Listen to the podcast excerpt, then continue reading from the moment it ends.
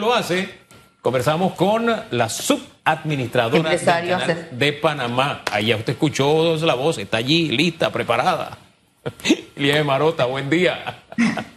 Buenos días, ¿cómo están? Gusto en verlos. Muy bien, el gusto es nuestro. ¿Cómo le va? Gracias a Dios, muy bien.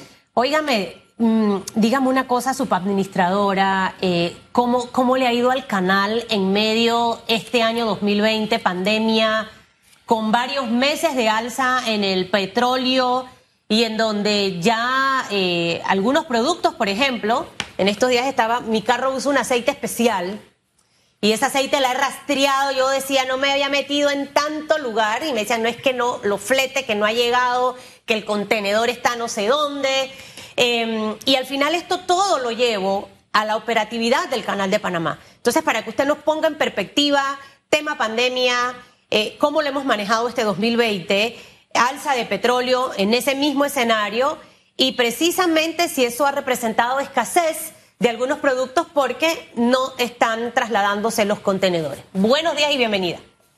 Buenos días. Bien, en cuanto a lo que es eh, el impacto en nuestra operación, eh, ha habido algún impacto de algunos proyectos de inversión, digamos, que se están atrasando las entregas de algunas cosas, pero nada crítico, nada, nada que impacte a la operación per se sí nos hemos dado cuenta que, que, pues en la parte de mantenimiento, algunos de los repuestos que tenían que llegar a tiempo, el contratista está un poco atrasado por lo de los contenedores. Así que sí hemos visto un poco de ese impacto, no, no significativo, pero sí nos ha impactado uno que otro proyecto.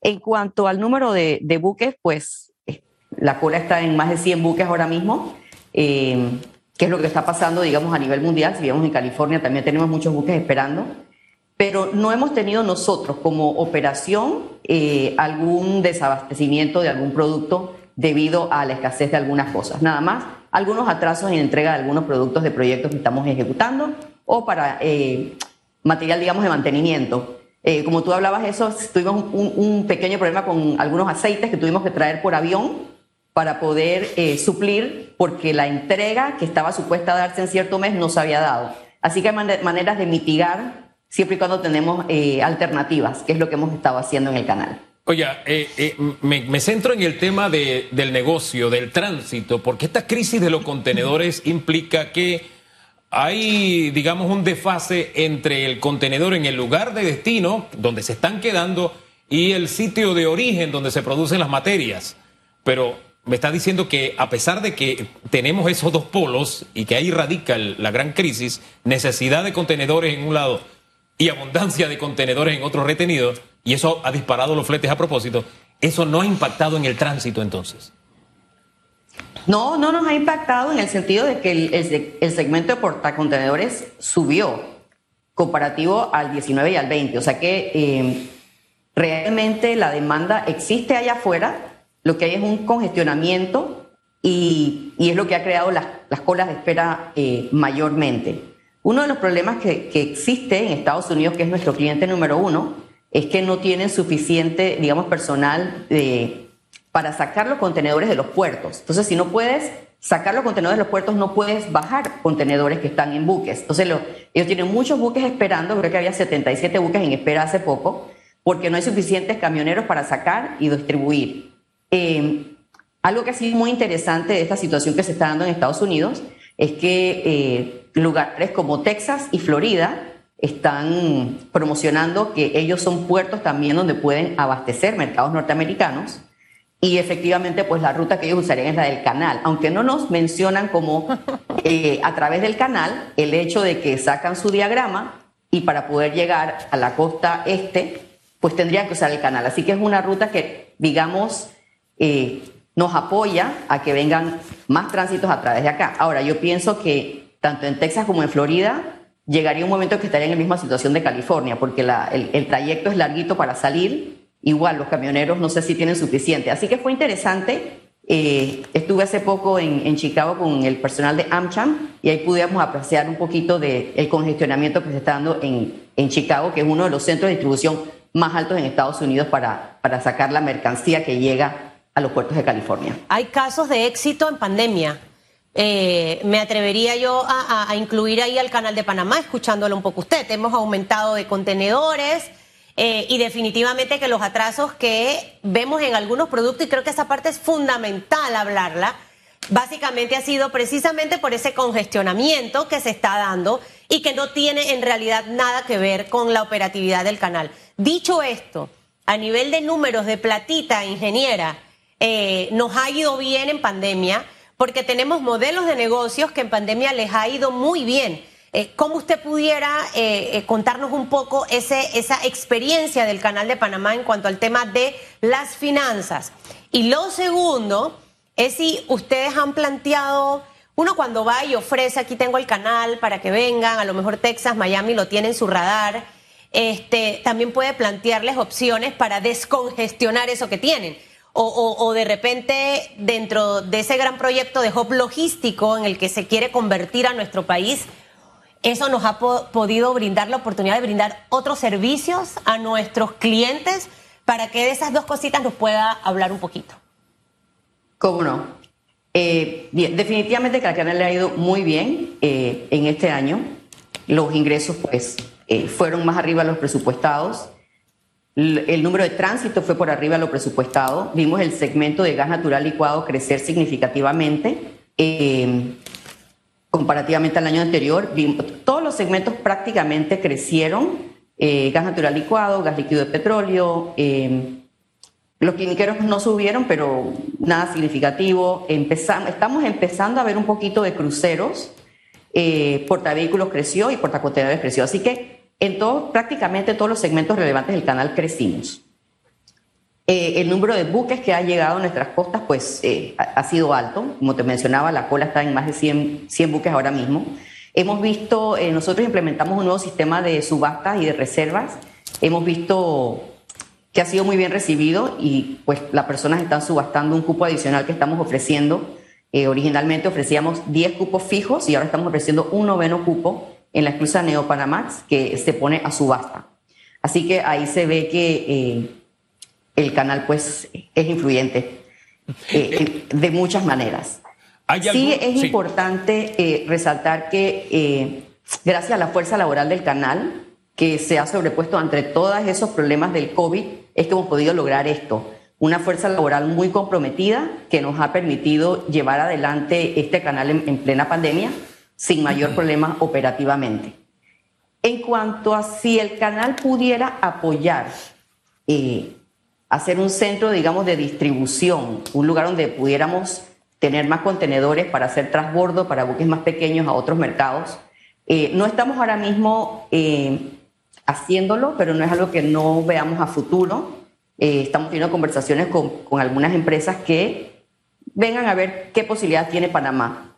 Eh, cuando hay, cuando, si recordamos la huelga que hubo en los puertos de la costa oeste de Estados Unidos hace mucho tiempo, ahí se vio un nivel de diversificación donde el canal de Panamá absorbió un mercado y también el canal de Suez. Así que esta es otra oportunidad también para pensamos que es la, oportunidad perfecta para el país, no solo para el canal, para el país, para incursionar en un centro de distribución eh, logístico regional que pueda apoyar esa congestión que existe eh, ahora mismo en Estados Unidos.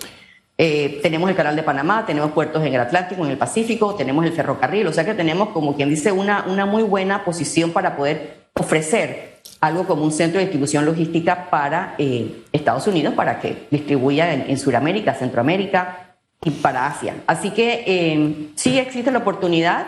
Nosotros siempre estamos conversando con potenciales que estén interesados, así que en eso estamos en este momento. E, esa cola que nos habla de 100 barcos, nos lo ha comentado ya en dos ocasiones. ¿Hay alguna estrategia para agilizar el, tránsito en las próximas semanas? Sí, nosotros eh, estamos pasando de 38, 37, 36 buques diariamente, eh, siempre y cuando la mezcla de buques que llega nos los permite. Así que eh, estamos, como que dice, a toda máquina, eh, tratando de, de, bajar la cola y los días de espera, porque no es solo el, el, hecho de que hay una larga cola, sino que cuántos días de espera tienen los clientes. Entonces están un poquito impactados, pero lo estamos viendo en todos lados, no, no es nada más el canal de Panamá. así que bueno, tratar de hacer lo mejor posible. Como mencioné, gracias a la fuerza laboral comprometida que tenemos, eh, estamos tratando de pasar la mayor cantidad de buques eh, diariamente para poder bajar la cola. Tenemos arribos altos. Tenemos arribos de 45, 47, 48 buques diarios, un día llegaron 52 y si pensamos que la capacidad que tenemos es sostenible es de unos 35 buques diarios, pues vas a tener un nivel de acumulación. Pero sí, estamos haciendo todo lo posible por, por ser lo más eficientes posible en el tránsito de los buques. ¿Cómo es, ese, ¿Cómo es esa operación? Sabe que mientras hablaba yo me trasladaba al canal. Uno para agilizar el tránsito, acá uno ve a la gente de la TT o al de la policía, ¿no? Tratando de que esto se mueva rápido. Eh, ¿cómo, hacen, cómo logran ustedes en realidad esto estratégicamente para que nos lo pueda contar de una manera sencilla?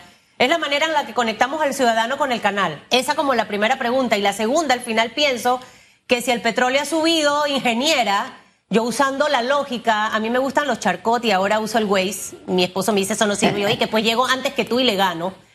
Em, las rutas más cortas me consumen menos combustible. Entonces, si el petróleo sube, siento que el canal al final se beneficia. Digo yo, no sé, yo estoy especulando que así como con el carro, uno hace exactamente con los barcos. Es la ruta más corta, aunque esté más caro, voy a gastar menos. Esas dos cositas.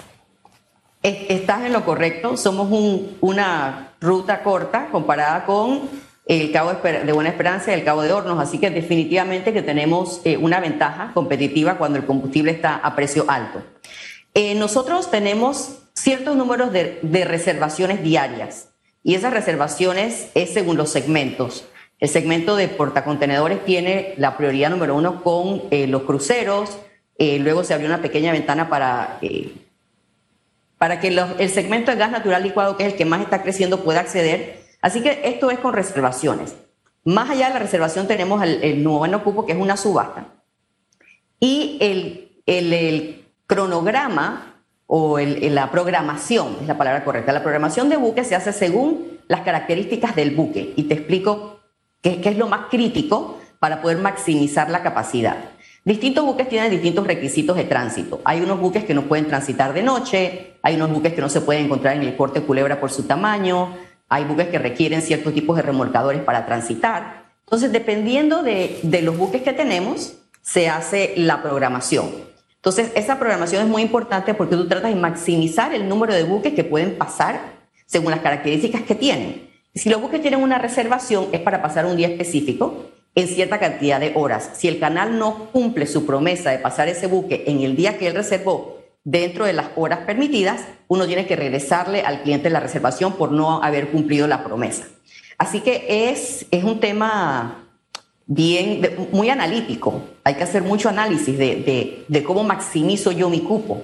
Y también existen las personas que han llegado sin reserva porque no tuvieron disponibilidad de comprar y tienen que esperar hasta que les toque el turno. Entonces ahí también eh, la parte del análisis entra. ¿Cuál es el buque que yo puedo meter el día de hoy que no tiene reserva, pero que tengo suficiente capacidad para aceptar? Tenemos operaciones eh, en las esclusas también para maximizar la capacidad de las locomotoras. Eh, para poder, digamos, pasar a lo mejor un buque más, dependiendo de, la mezcla. Eh, algo que tenemos que hacer es tratar de minimizar los periodos de cierres de vías por mantenimiento, porque eso también nos impacta. Se hace un backlog, disminuyen los cupes diarios, así que estamos viendo eh, maneras de hacer más eficientes los mantenimientos para que el cierre de vías sea más corto y, no impactar al cliente. Sin embargo, esto se les avisa, se les avisa cuando vamos a tener eh, que, hacer algún cierre de vía y el tiempo que va a durar. Otra cosa que tratamos de hacer este año que hemos sido muy bendecidos con mucha agua, mucha lluvia, es que hemos minimizado el uso de las técnicas de ahorro de agua que dependiendo de cómo termine el lago en diciembre tendremos que implementar en enero y febrero. Así que eso nos ha ayudado porque cuando usamos las, las medidas de ahorro de agua, el tránsito se hace un poquito más largo porque pues Estamos moviendo el agua de una cámara a la otra, lo que nos hace más lento el proceso.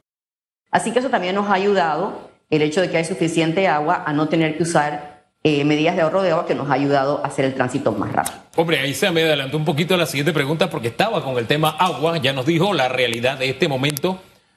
¿Qué expectativas tienen?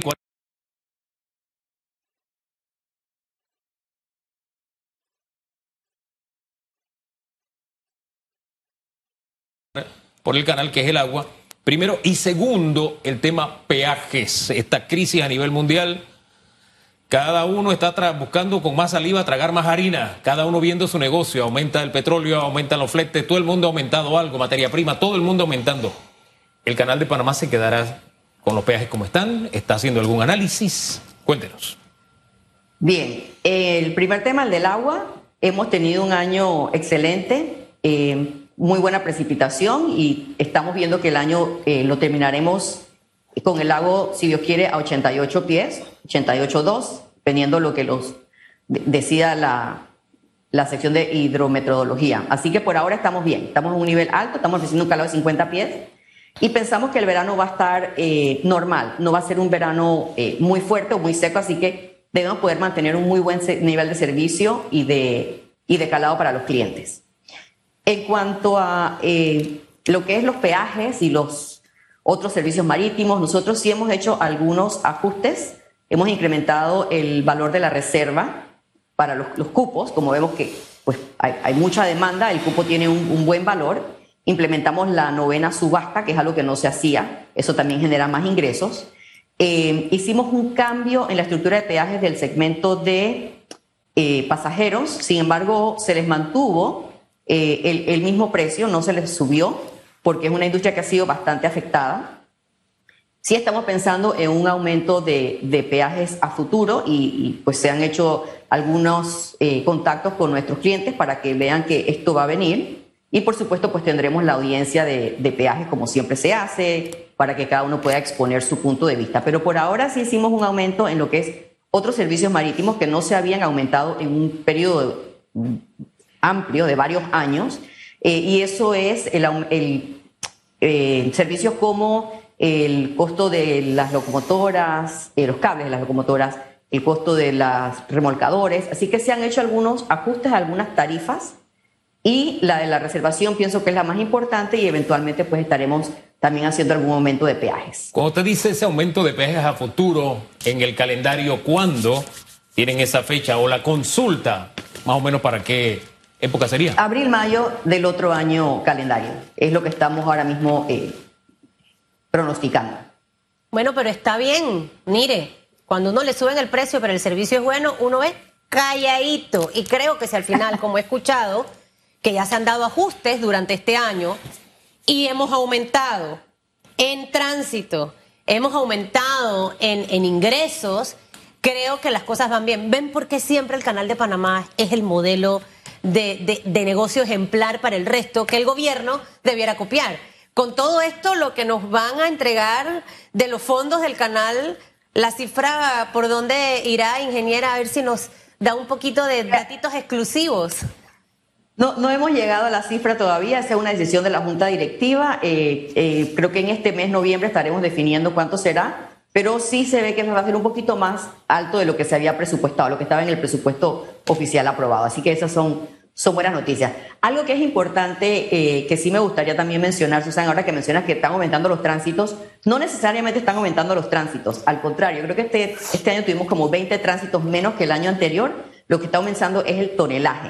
Y ah. como nosotros cobramos es por carga, mientras más grande el barco, más ingresos, eh, el 55% del tonelaje que se transita por la vía acuática viene de las esclusas Neo-Panamax y el 58% de los ingresos vienen de la esclusa Neopanamax. O sea que menos buques, más ingresos, que también nos ayuda en menos agua, porque eh, no importa el tamaño del buque, si pasa por la Panamax o la Neopanamax, la cantidad de agua que se utiliza es la misma. Así que eh, eso nos ayuda a visualizar lo importante que ha sido la ampliación que nos permite nosotros pasamos de 341 millones de toneladas en el 2015 a 516 millones de toneladas en el 2021 y eso ha sido gracias a el, el aumento que produce en tonelaje la utilización de las esclusas Neopanamax.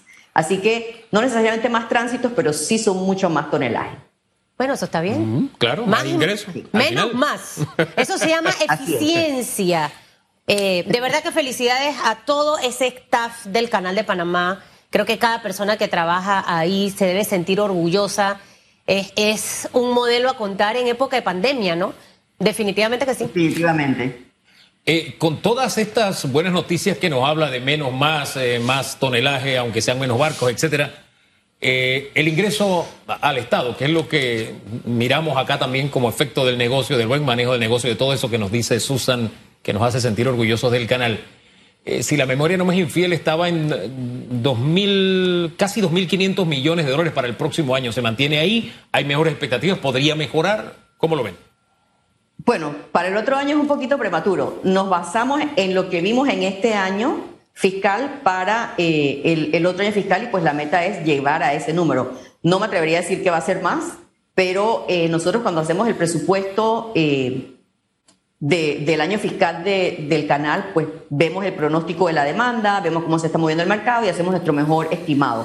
Así que si Dios quiere, pues ese será el ingreso que daremos al Estado el otro año. Y todo, apunta a que se llevamos, ¿no? Vamos a esperar noviembre con ansia. Lo importante es que el gobierno utilice bien esa plata, ¿no? Eh, ahí es el gran, ahí es importante. Ahí es el gran reto, porque al final la gente del canal trabaja, entrega y el gobierno ejecuta. Gracias, Ilia. Que tenga buen día. Que le vaya muy bien. Gracias. Que pasen excelente día ustedes también. Gusten verlos.